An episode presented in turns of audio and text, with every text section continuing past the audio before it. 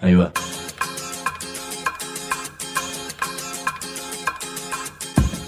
La Vaca es una colecta de recursos, es una cooperativa de trabajo, es una página web, un periódico mensual, una editorial, una cátedra, un bar. Es lo que necesitamos crear para ganarnos la vida y perdernos la obediencia de vida. La Vaca es comunicación, ida y vuelta. Ahí va. Decimu no te calles, decimu como se te cante, como te salga, como puedas. Decimu para que escuchen los que te dicen, vos no digas ni mu. Ahí va.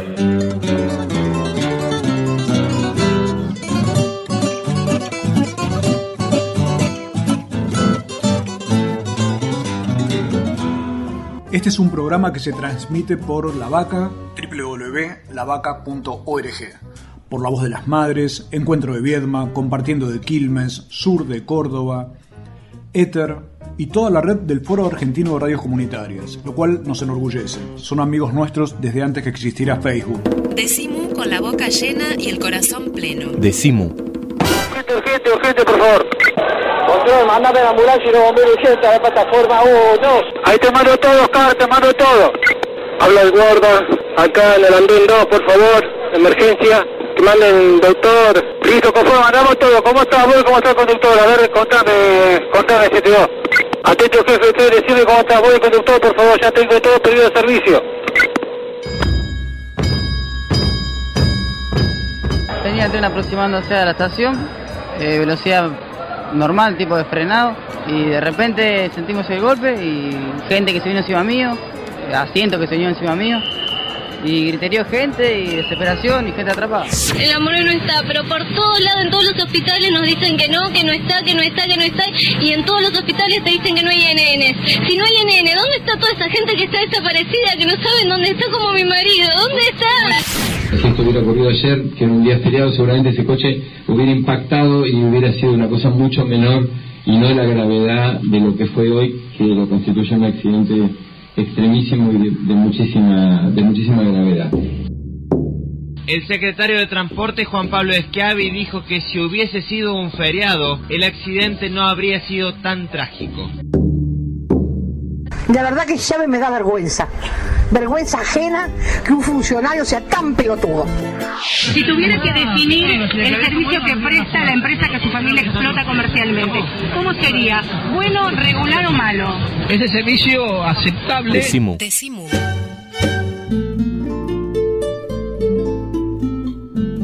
Hay historias que no necesitan muchos adjetivos, pese a que los medios de comunicación son así especialistas en inventar adjetivos que parecería que tienen que promover alguna forma de sentimiento y palabrerío y cosas y una saturación de sonidos, pero yo prefiero ir por el contrario.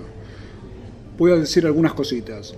Lucas Menghini Rey, 20 años, el 22 de febrero de 2012 dejó de vivir. En un accidente, al que ahora le vamos a, vamos a ver si lo renombramos, a ver si es que fue un accidente, que generó 52 muertes. Eso ocurrió en el momento que estamos haciendo este programa, hace 58 días, que son 1392 horas. Otro nombre, Pedro Iglesias, 19 años, estudiante de periodismo. El 30 de diciembre de 2004 estaba en un lugar que se llamaba República de Cromañón. Allí hubo 194 víctimas. Eso ocurrió hace 2.668 días. Ya ni uno quisiera contar las horas, pero son 64.032 horas. Esto lo digo porque cada hora, cada día, cada minuto es un minuto de dolor, un minuto de eh, pensar. Y estoy con una posibilidad que para mí es una honra, lo digo además como papá también, con Paolo Menghini, el papá de Lucas, y con José Iglesias, el papá de Pedro. Estamos en MU, punto de encuentro, nos hemos reunido para conversar un rato. A ver, vamos a arrancar, Paolo, con lo siguiente. No te quiero hacer ninguna pregunta, te quiero proponer, ¿de qué quieres hablar? A mí me parece que la primera reflexión que, me sale de tu, introducción es que eh, Lucas no dejó de vivir el 22 de febrero a las 8 y 32. Lucas empezó a vivir de otra manera a las 8 y 32 de ese, de ese fatídico 22 de febrero. De esto me voy dando cuenta todos los días y cada uno de los minutos de esas horas que vos contaste. Me di cuenta siempre el hijo que tenía. Me di cuenta lo que generaba en mí y en su familia, en su hermana, en su madre, en sus abuelos, tíos, en su hija de cuatro años. Eh, y me di cuenta lo que generaba después en tanta gente que no lo conoció lo que generaba su música, lo que generaba el amor que irradiaba Lucas, esa energía diferente, empezando por el día en que lo despedimos en una ceremonia donde abajo de uno de los árboles que él usaba para relajarse y componer canciones, eh, lo cubrimos con sus guitarras, con su mandolina, con su remera favorita. Todos cantamos sus canciones, le canté yo. Entonces, este, es, eh, Lucas empezó a vivir de otra manera. De otra manera. Lucas no dejó de vivir, Lucas empezó a vivir de otra manera. Cuando lo llevamos, les dije a todos, estamos llevando esta parte de Lucas, pero la más importante está en los cientos que somos, porque además fue una cosa impresionante de gente de amigos que salían desde todos lados, que en bicicletas, auto, caminando, de cualquier manera.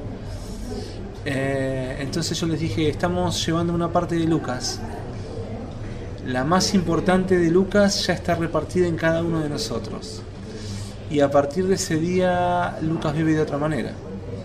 Eh, y me faltan un montón de cosas todos los días, como decís vos. Pero ahí está. Y yo seguro, estoy seguro que, que a José le pasa lo mismo sobre Pedro. A ver, José, ¿de qué quieres hablar? Quizás de algo distinto. Obviamente eh, coincido con esto. Eh, yo a Pedro lo sigo teniendo al lado, este, de otra manera, y él también dejó una huella en un montón de gente.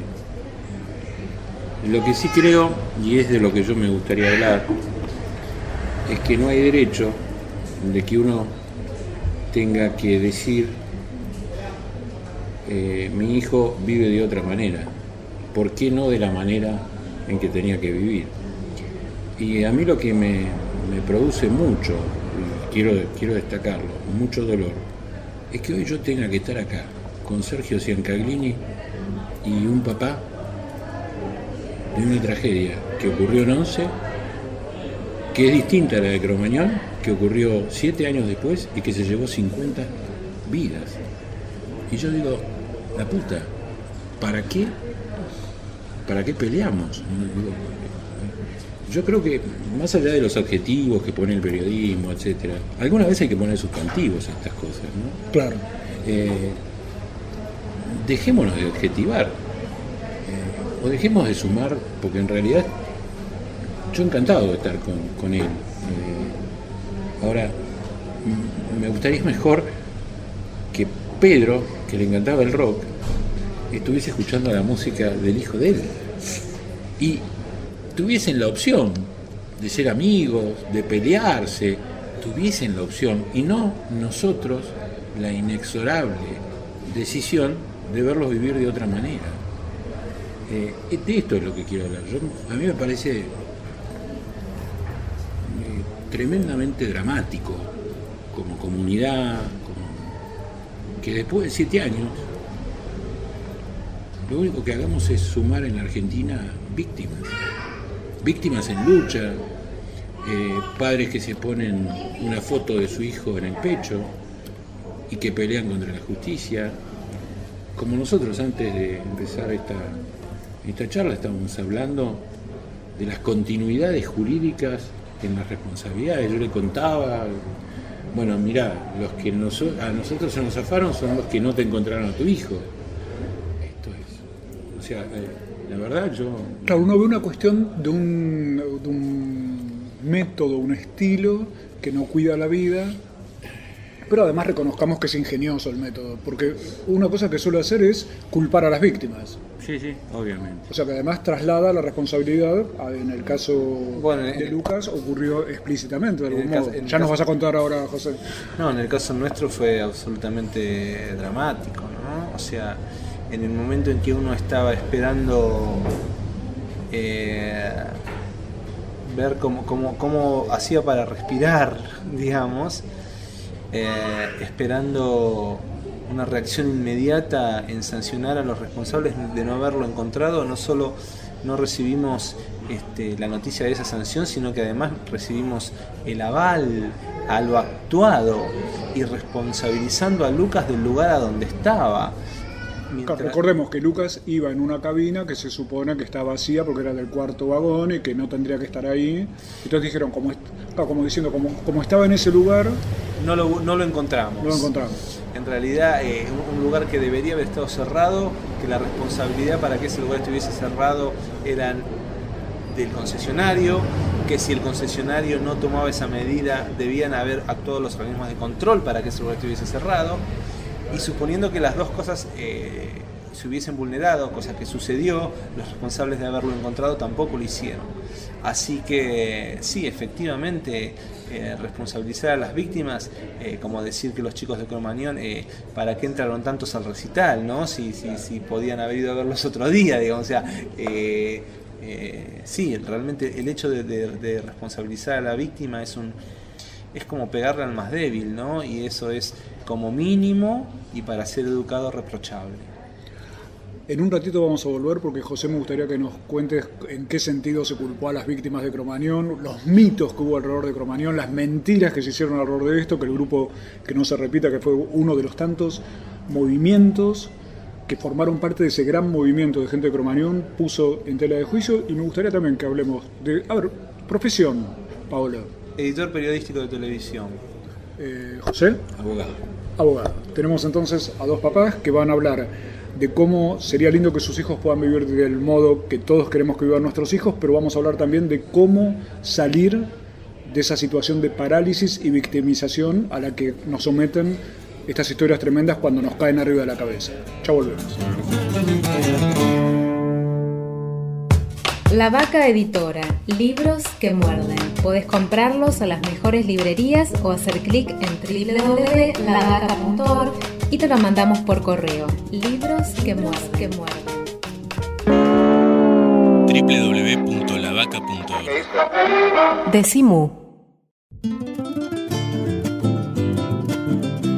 Seguimos en Decimú, el programa de la Cooperativa de Trabajo La Vaca, que se puede escuchar todo el tiempo en La Vaca, en www.lavaca.org y que nos sigue enorgulleciendo que se transmita por 109 radios de todo el país, radios comunitarias, radios cooperativas, radios universitarias, radios, qué sé yo, de todas, muchas radios que nos, para nosotros son casi la razón de nuestra vida. Hasta ahí hemos hecho un libro sobre todo ese gran movimiento radial que en algún sentido promovió lo que después fue la ley de medios.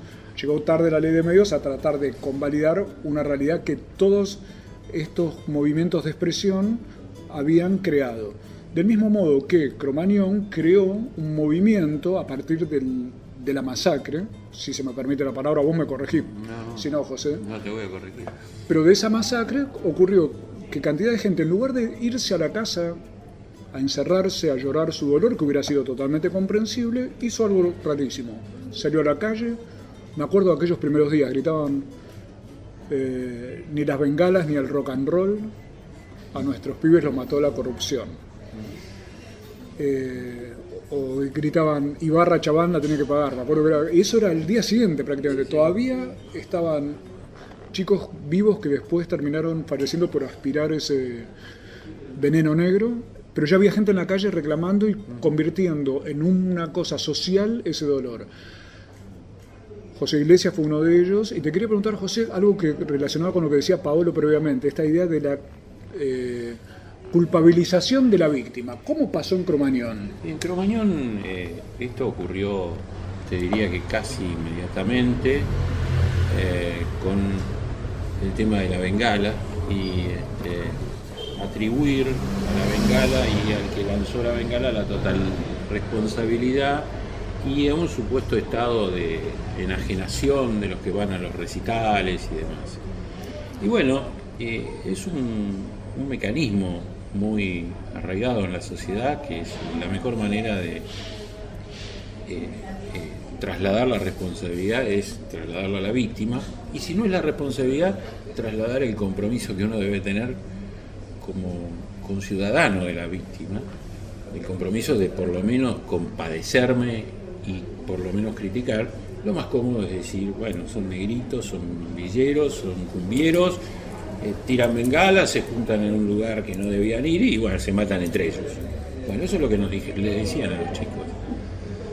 Y nosotros tuvimos que hacer una enorme pelea. Y otro gran mito fue tan, tan enajenados estaban es que tenían una guardería adentro.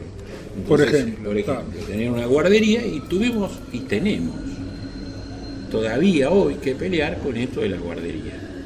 ¿Qué quiere decir la guardería? Que Iban papás con sus bebés y los bebés los dejaban ahí en una guardería dentro de República de Colombia. Todas grandes mentiras. Exacto. Que tuvimos. Mentiras demostradas judicialmente, además. Infinidad de esfuerzos para desmontarlas, a punto tal de que uno de los temas de nuestra lucha eran los mitos de Cromañón. ¿Qué tenían que ver con eso, con las responsabilidades y demás? Pero en realidad lo único que tratábamos era de, destruir, de desconstruir en definitiva un mecanismo que, vuelve a nacer en la tragedia de Once, cuando se le echa la culpa a Lucas de estar en un lugar en el que no le quedaba más remedio, como van los trenes, eh, quizás era el único lugar donde podía estar en el tren mientras caminaba. Bueno, pero esa es la mejor manera de sacarme el problema de encima. Eh, es un poco la reflexión anterior. Eh, volvemos a identificar el mismo problema que hace siete años. Y yo diría algo, a ver, no sé, ustedes me corrigen si no, pero también es una historia que más vieja, porque en la época de, las desapariciones algo, se decía, algo habrá hecho, estaría metido en algo raro. Y si vamos para atrás, creo que toda la historia argentina está surcada por ese problema. Absolutamente, de hecho, eh, nosotros en, el, último acto que hicimos este, para, el 22 de, eh, de eh, marzo, en un párrafo del, documento eh, hicimos referencia directa a, los familiares de Cromañón que siempre nos han acompañado desde el primer día. Este, diciendo lo mismo, ¿no? O sea, que, nuestros seres queridos habían sido eh, víctimas de lo mismo eh, que los muertos de Cromañón. La, falta de responsabilidad empresaria, la falta de controles, la connivencia entre fuerzas, o sea, una historia que tristemente se repite y que y que nada, o sea, lo que termina es, es, destruyendo parte del tejido social, ¿no? Porque en un punto después eh, se, termina, se termina eh, digamos, hay, tal trabajo que hasta se logra que en algún lugar puta, a ver si todavía tenían razón estos que están a ver si el pibe este se metió ahí de, porque era un loquillo, ¿viste? O porque había tomado demasiado cerveza la noche anterior, ¿entendés? Y por suerte hay toda una fuerza social que se opone a eso. Hay todo un pensamiento social que va creciendo a enfrentar eso. ¿Vos sentís ese acompañamiento, digamos? Absolutamente, absolutamente. Nosotros al día de hoy nos, siguen llegando mensajes desde, desde, todos lugares del país para plegarse a las acciones eh, de, fortalecimiento de la memoria que, hacemos eh, todo el tiempo, ¿no? O sea, eh, nosotros el, 22 de marzo hicimos un bocinazo que, tuvo repercusiones en todo el país y, no, tenía que ver solo con la gente que toma o no toma trenes o que nos conoce o que está ligado a nosotros afectivamente. Tenía que ver con dos cuestiones básicas la necesidad de, expresión eh, de, la cosa más esencial que es defender la vida, ¿no? La, cosa instintiva número uno de todo ser humano, que es defender la vida, la propia y la ajena. Y la necesidad de sentirse unido en un, tejido social eh, que se compone de infinitas cosas, pero que la primera es la solidaridad y, y participar codo a codo con el otro. ¿no? Entonces, digamos, eso es, muy importante y muy fundamental. Y esto tiene como corolario, digamos, mantener la memoria. La experiencia de la sociedad argentina respecto de la memoria es eh, formativa para, para, para, el mundo entero, digamos, ¿no? Y la necesidad de que la memoria sea lo que estructura la búsqueda de justicia, más allá del tiempo, de las barreras, de todo lo que se le ponga adelante.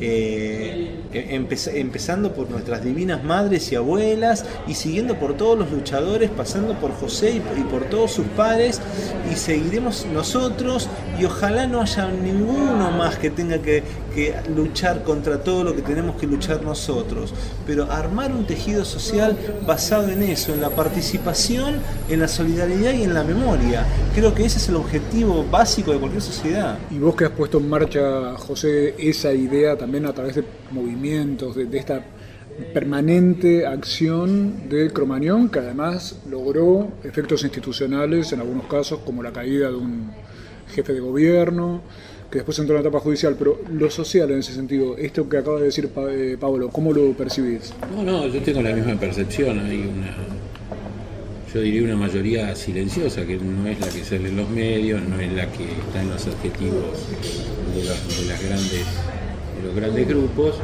pero que está en la calle y que, se indigna y la verdad que ha terminado comprendiendo, incluso ha terminado no comprando los mitos de Cromañón y entendiendo, y además entendiendo el parentesco entre eh, masacres de esta naturaleza, el parentesco que tienen. Eh, o sea, yo percibo lo que él percibe, lo he percibido digamos, en los últimos años. Es cierto que cuando nosotros enfrentamos a,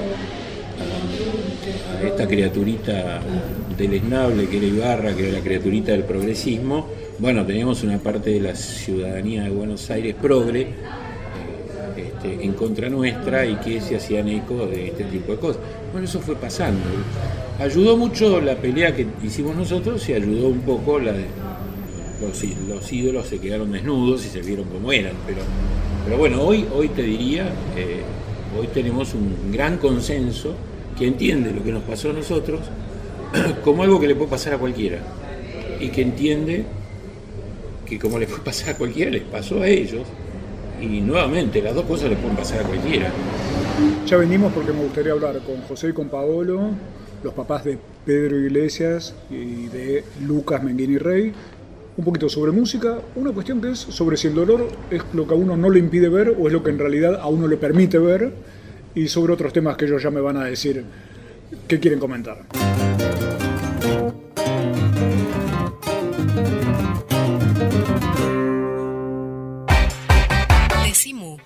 Rubén Sobrero, delegado de los trabajadores de la línea Sarmiento. Nosotros vinimos, durante los últimos ocho años, vinimos denunciando cómo se estaba trabajando y estábamos planteando que podía haber un cromañón ferroviario.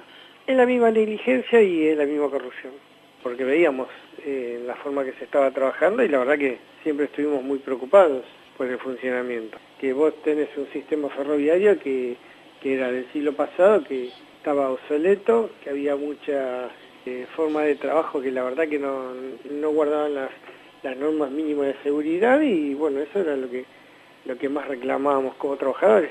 La citación a todos estos funcionarios muestra que por lo menos fue tenido en cuenta lo que nosotros planteábamos, que había que tomar el contexto general de, cómo se estaba trabajando, ¿no? Que citen a los, eh, a los funcionarios de la Subsecretaría de Transporte y a los funcionarios de la empresa es importante. Lo preocupante es que solamente a, a 70 días, solamente el único que esté procesado sea Córdoba, el Motorman.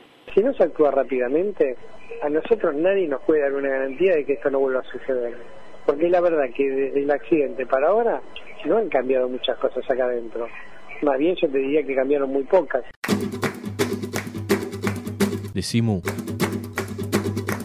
Palabras como puente. Maravilla sonora. Maravilla sonora. Maravilla sonora. Maravilla sonora. Diamantes musicales de muchas caras se infiltran en tu radio. que recuerdan esta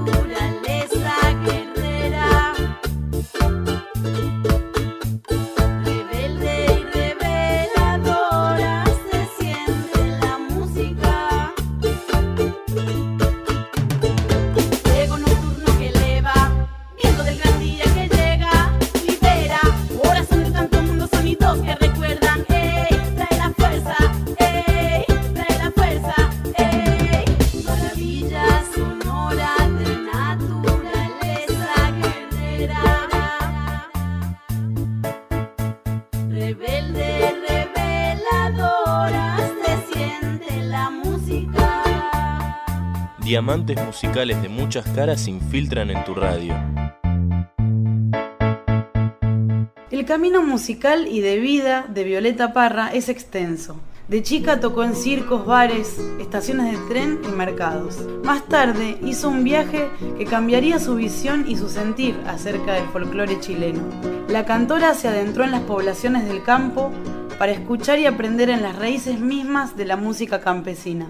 La cueca chilena no es tan solo esta cueca que hemos escuchado siempre a través de la radio, ya sea cantada por mí o por otros intérpretes. En Quirigüe, conversando con la Filomena Llévenes y con la Celia Llévenes, tejedoras y cantoras campesinas, aprendí a saber que en las fiestas de Chile se cantan estos cuatro tipos diferentes de cueca chilena. La cueca corta y común que conocemos todos, la cueca balseada, la cueca larga voluntaria y la cueca larga obligatoria. Así dio a conocer el canto popular de Chile hasta ese momento escondido.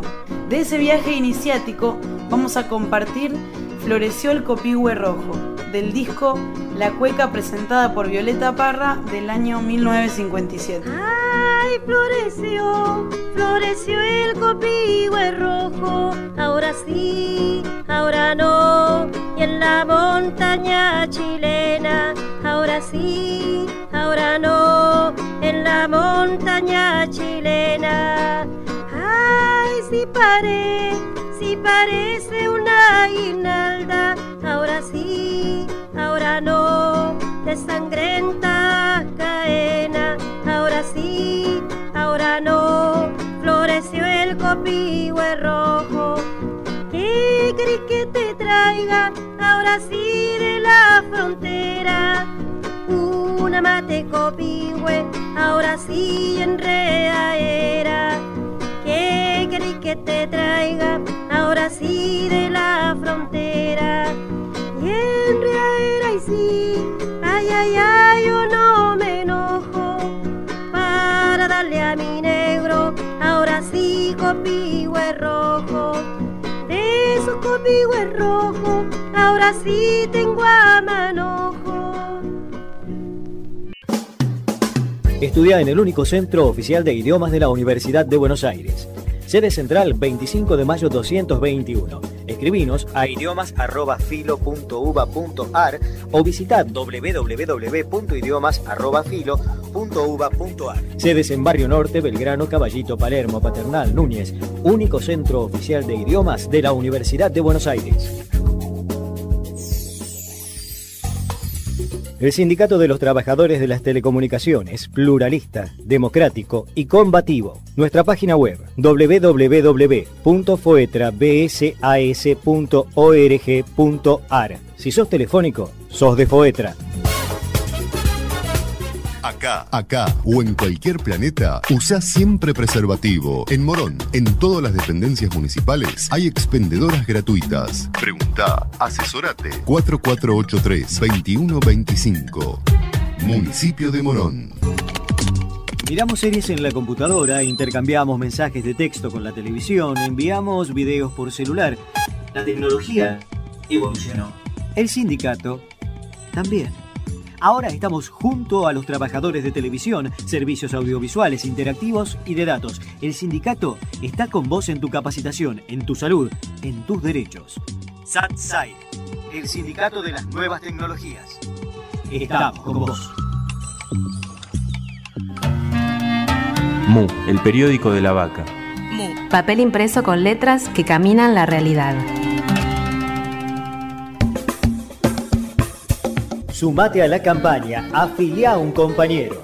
Más ideas, más brazos, más voces, igual a fuerza. ATE, Asociación Trabajadores del Estado, Consejo Directivo Nacional, Central de Trabajadores Argentinos, CTA. Decimu.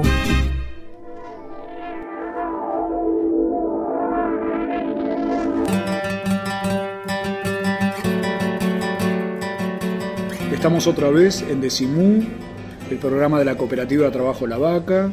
Hoy estamos con José Iglesias, el padre de Pedro, uno de los 194 jóvenes que murió en República de Cromañón. Y estamos con Paolo Menghini, el papá de Lucas Menghini Rey, uno de los chiquitos, 20 años. Yo digo chiquito porque aparte es la edad de mi hijo, o sea que yo hablo de... Para él son bebés Siempre siempre. los damos chiquitos.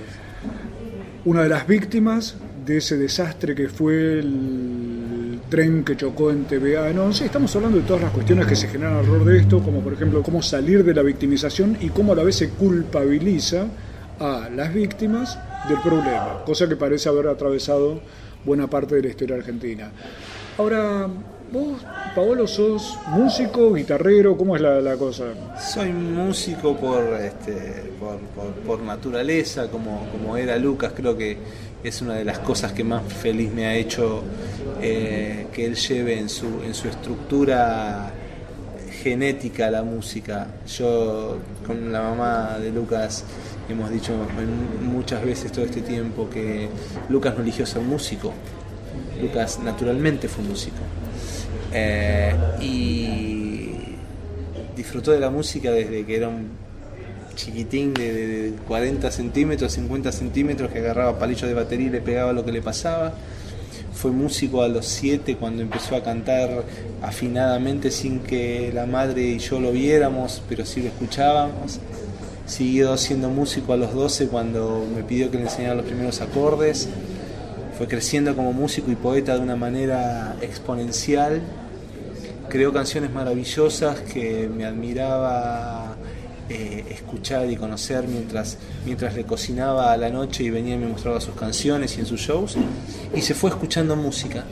Y se fue escuchando música con los, sus auriculares puestos, eh, viviendo de otra manera, como decíamos al principio, y sin darse cuenta, por suerte, de lo que le pasaba y escuchando música. Así cerró los ojos Lucas y así los abrió de otra manera.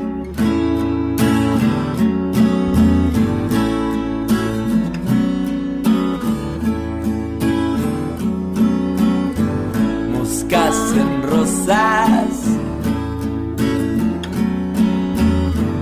Como el hombre que junta miel. Lo miro y no lo entiendo.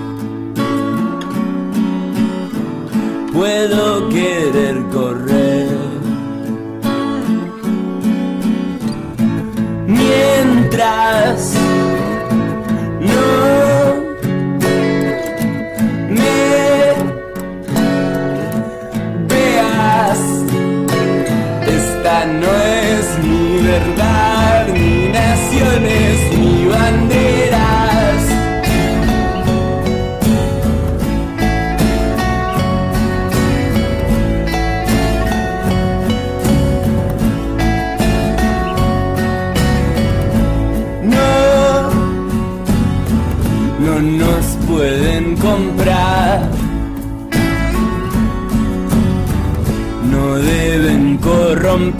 corrompernos informaciones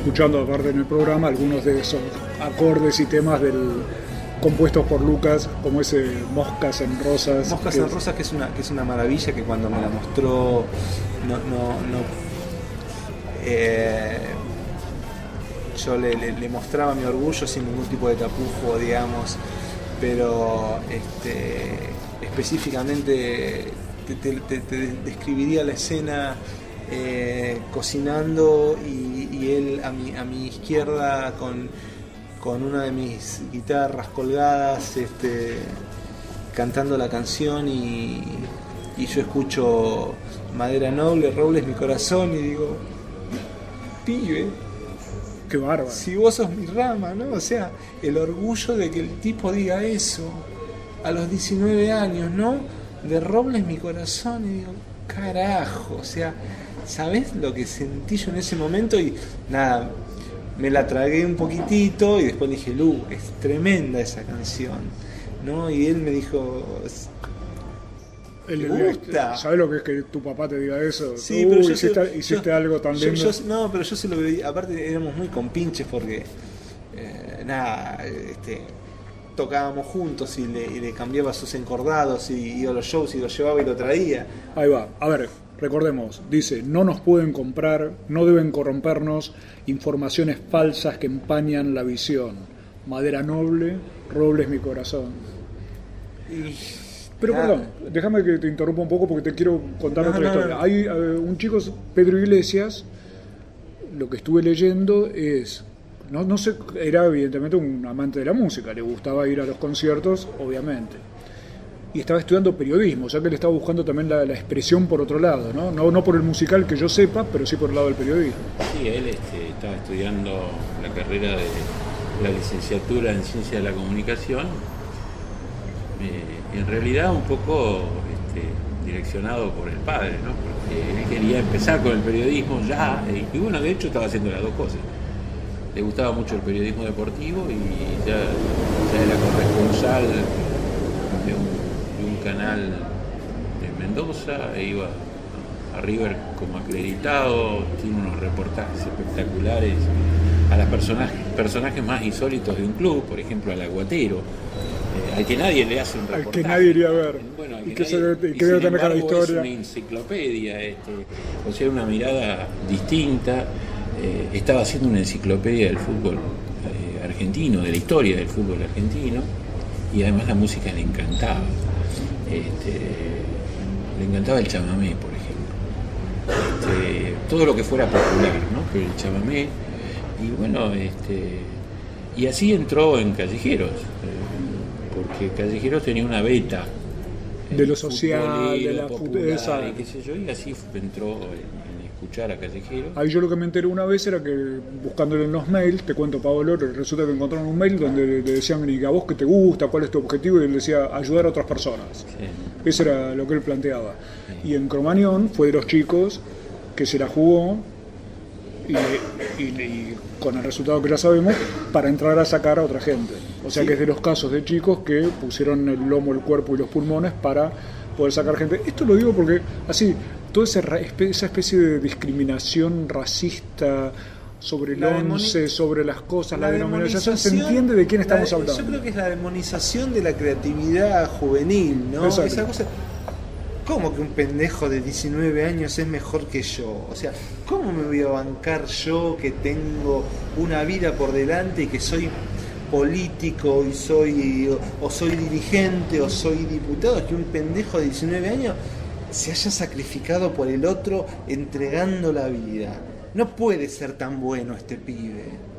No puede ser tan bueno. Y sí, loco, ¿sabe qué? Sí, era buenísimo, no era bueno. ¿Cómo viviste vos, Paolo, lo de Cromañón y Lucas cómo lo vivió? ¿Cómo se enteraron? ¿Qué sensación estaban teniendo cuando iba, porque a ustedes le- les tocó ser espectadores en ese caso? A mí, eh, por mi trabajo de editor periodístico, yo trabajé de- como profesional en eso y e- e- era muy, era, fue muy impactante, pero tremendamente impactante. Tengo un montón de anécdotas, pero tengo una anécdota muy personal sobre eso.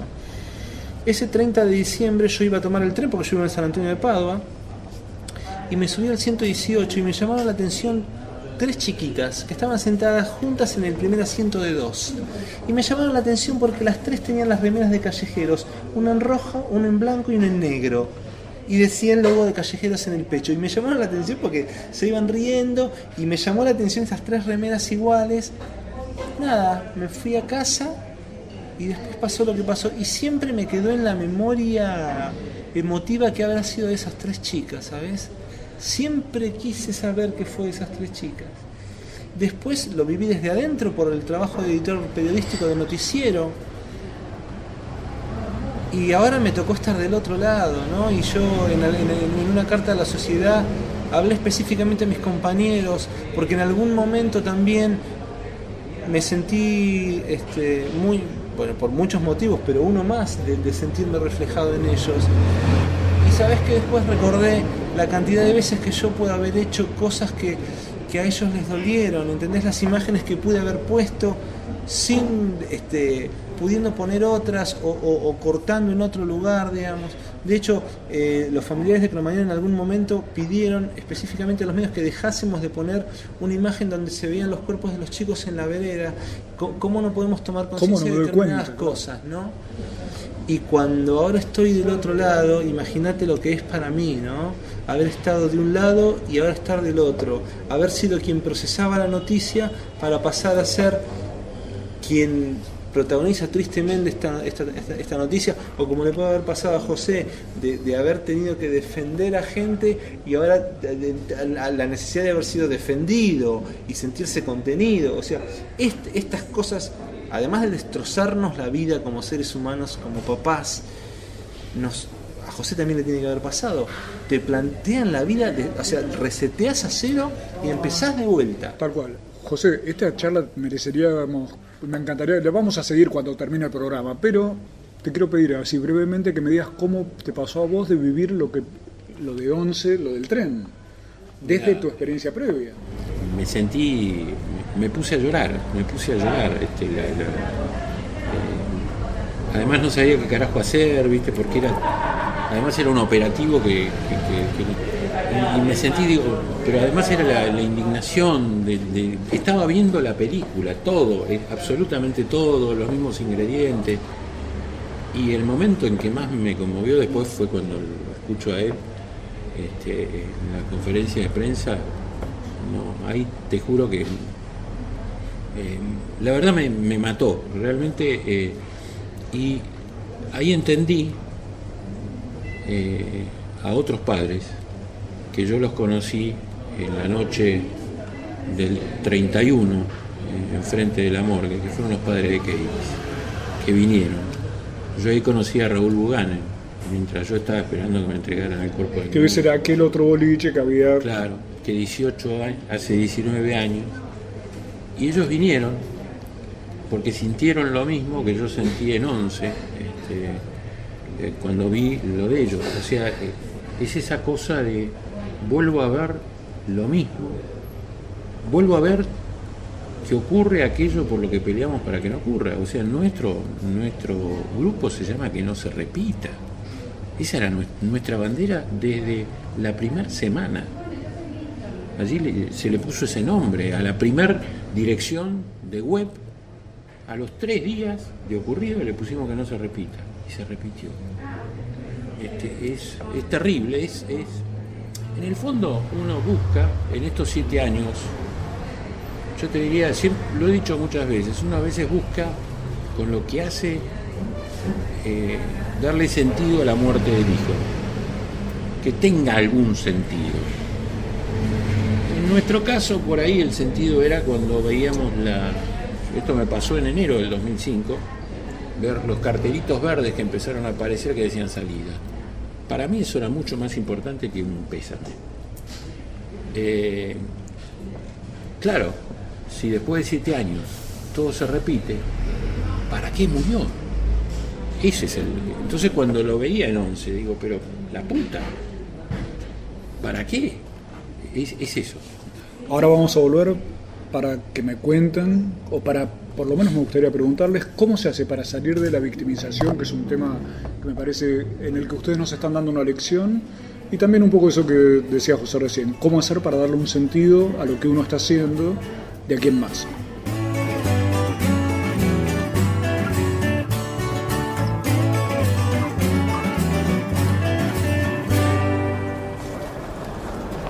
En Internet saber es compartir. www.lavaca.org Información libre. Venía Mu Punto de Encuentro. Un bar, Un centro cultural. un mercado de productos autogestionados. Un lugar donde soñamos con los ojos abiertos. ¿Soñamos juntos? Hipólito Yrigoyen, 1440, Congreso, Ciudad de Buenos Aires. Venía Mu Punto de Encuentro. Decimu.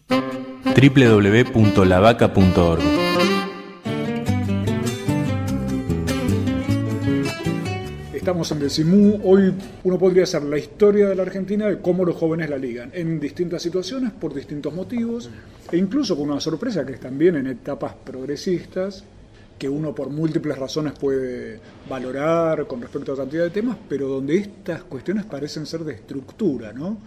Parecería que los jóvenes, si tenemos en Argentina no solo el tema de las desapariciones en época militar, sino las desapariciones actuales como la de Luciano Arruga, la cantidad de chicos criminalizados porque son pobres, porque la ropa, porque esto, porque aquello, o porque no quieren trabajar para la policía. En este caso hablamos de otra cuestión que es cómo hasta el ocio o el traslado, el viaje, es una situación donde el peligro parecería haber estado acechando y, con, y, se concretó ese peligro y esa amenaza. En los casos de Lucas Menguini Rey, 20 años, uno de los chicos muertos en 11, en el TVA, o los 194 víctimas, entre las cuales estaba Pedro Iglesias, del caso de Cromañón. ¿Cómo se sale de la victimización que uno se imagina? Si a mí me pasa esto, me derrumbo, ya no veo más nada y me encierro en mi casa. Uno se imagina esto desde afuera. Y la verdad, si vos me decías hace dos meses y cuatro días, cinco días, seis días que iba a estar acá, eh, yo te decía no solamente que no me iba a pasar, sino que no iba a poder estar. Yo creo que la fortaleza sale de muchos lugares.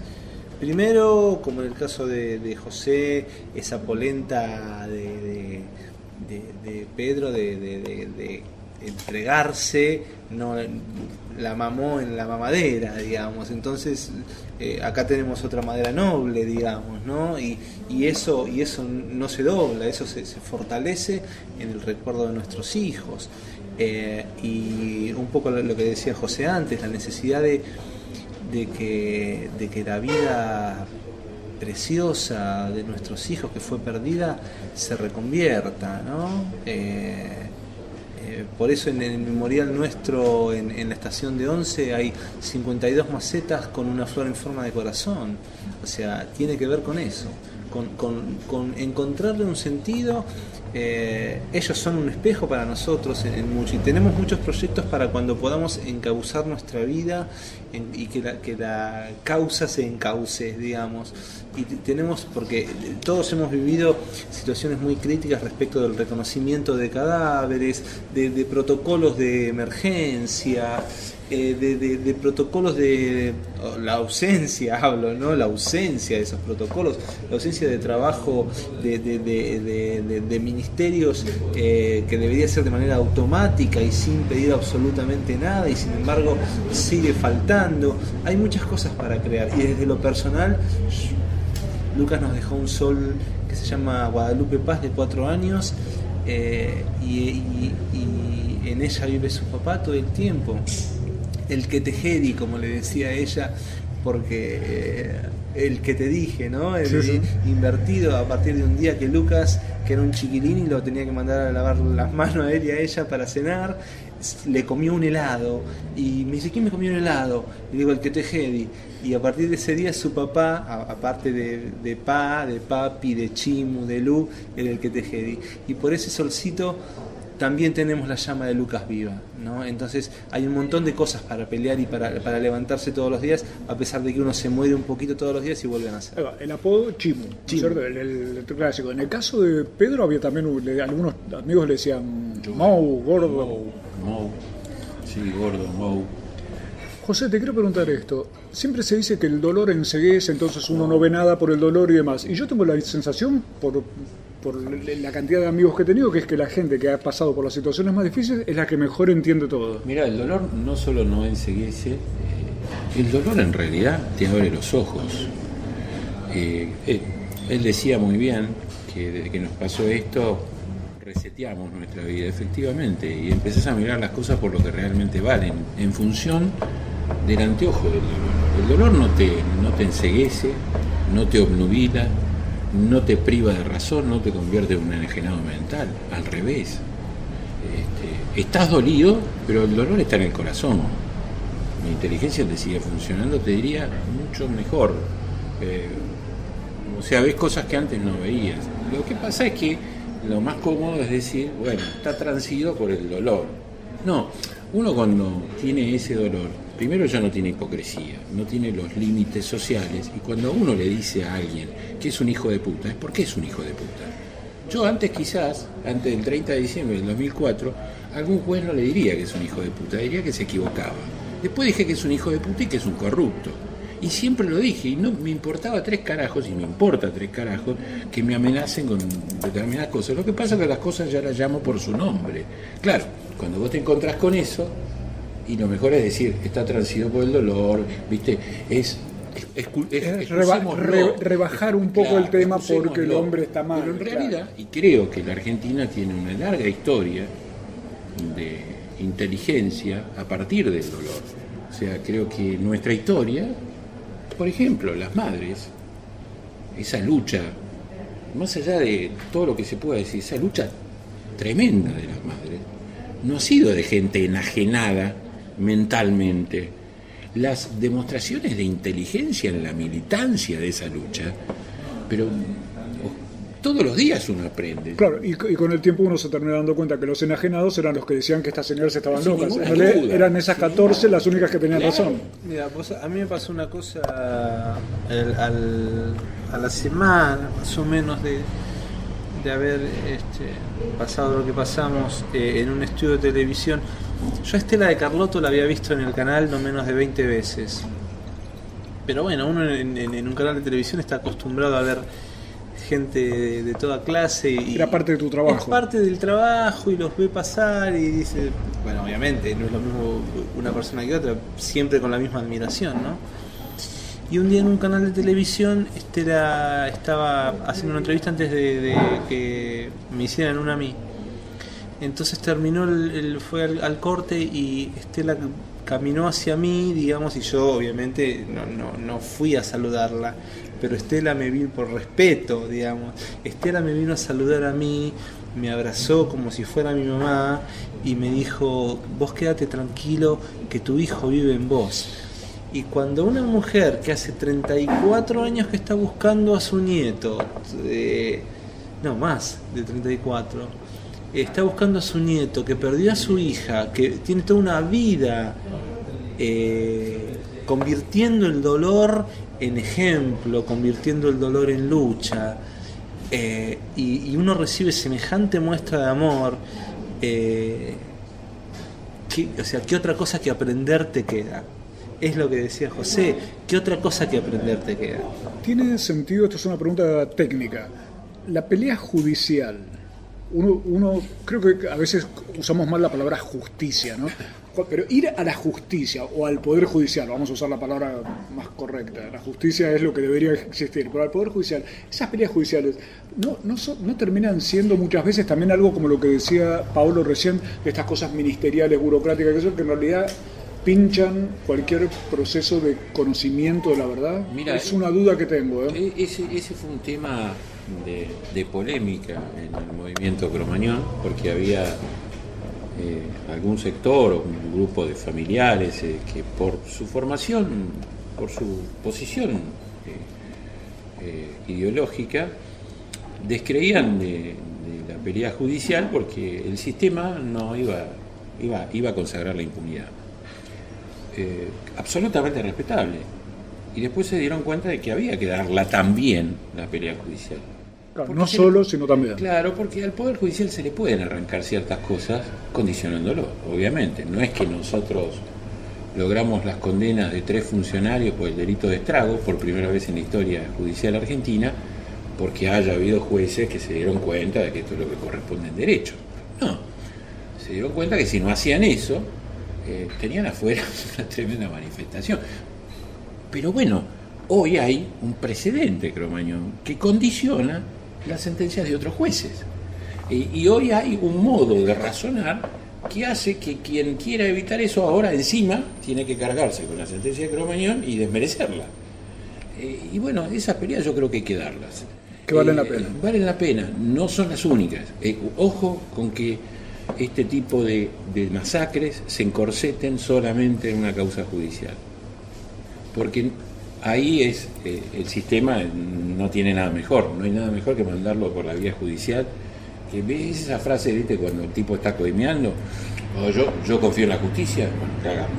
Ahí cuando dicen eso, cagamos porque listo, no va a pasar nada. No, ojo, porque estos no son solo problemas judiciales. O sea, lo que ocurrió en la masacre de Once no es solamente un estrago. No, hubo una masacre. Acá se apropiaron de la vida, hay un montón de cosas sociales. Este, o sea, acá hay, hay, hay responsabilidades de otro tipo, hay responsabilidades políticas, hay, hay de otro tipo de cosas. Y en tu caso, Pablo, también pensás, esta, de hecho lo están haciendo con acciones que, no, que ya son parte de una cosa mucho más amplia que ir estrictamente a lo jurídico, ¿o no? Sí, sí, nosotros, bueno, de hecho tenemos la lucha jurídica eh, es por las responsabilidades penales, eh, por la aparición de cada nombre de cada responsable, con cada cargo, con cada cara, para que eh, los podamos mirar a la cara y decirles lo que se nos antoje decirles. Pero además está todo, todo, esta, todo este, este, este trabajo que, digamos, se, se va dando eh, como, se, como se fue dando lo, lo de Cromañón, este, esta cuestión que te decía antes, de abrir, de, de, de, de, concientizar, de convocar. Ah, seguramente nosotros nos está escuchando ahora una persona que no sabe ni cómo es un tren, ni cómo se escucha un tren.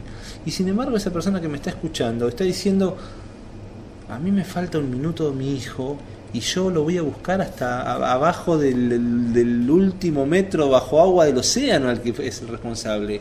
Entonces, esa, esa cuestión, esa cuestión de, de- no es defender eh, o luchar para un mejor transporte ferroviario, también es, también es buscar seguridad en los boliches, también, pero también es crear la, la, la conciencia de que, como te decía al principio, la lucha, la solidaridad, la memoria. En cada lugar de cada pueblito hay una cosa para mejorar, hay una cosa por la que luchar, hay una cosa que compartir, hay una cosa que juntarse con el de al lado para que cada día sea mejor, porque atrás nuestro viene uno y atrás nuestro viene otro y atrás nuestro pasarán los años y seguirán viniendo. Eso, eh, crear para crecer. Y lo que decía José es así, el dolor te destroza el corazón para siempre, pero te hace ver la vida de otra manera. Eh, y yo digo que eh, yo tuve un hijo, pero mi hijo parió otro padre. Y es así, y yo estoy seguro que José piensa lo mismo que yo. Un desafío, a, a ver, un reto a la brevedad. Decime tres palabras. Después de todo esto que hemos charlado, decime tres palabras. Tres palabras. Que, te voy a decir las que, que no se repiten. Decime tres palabras. Justicia, memoria, solidaridad.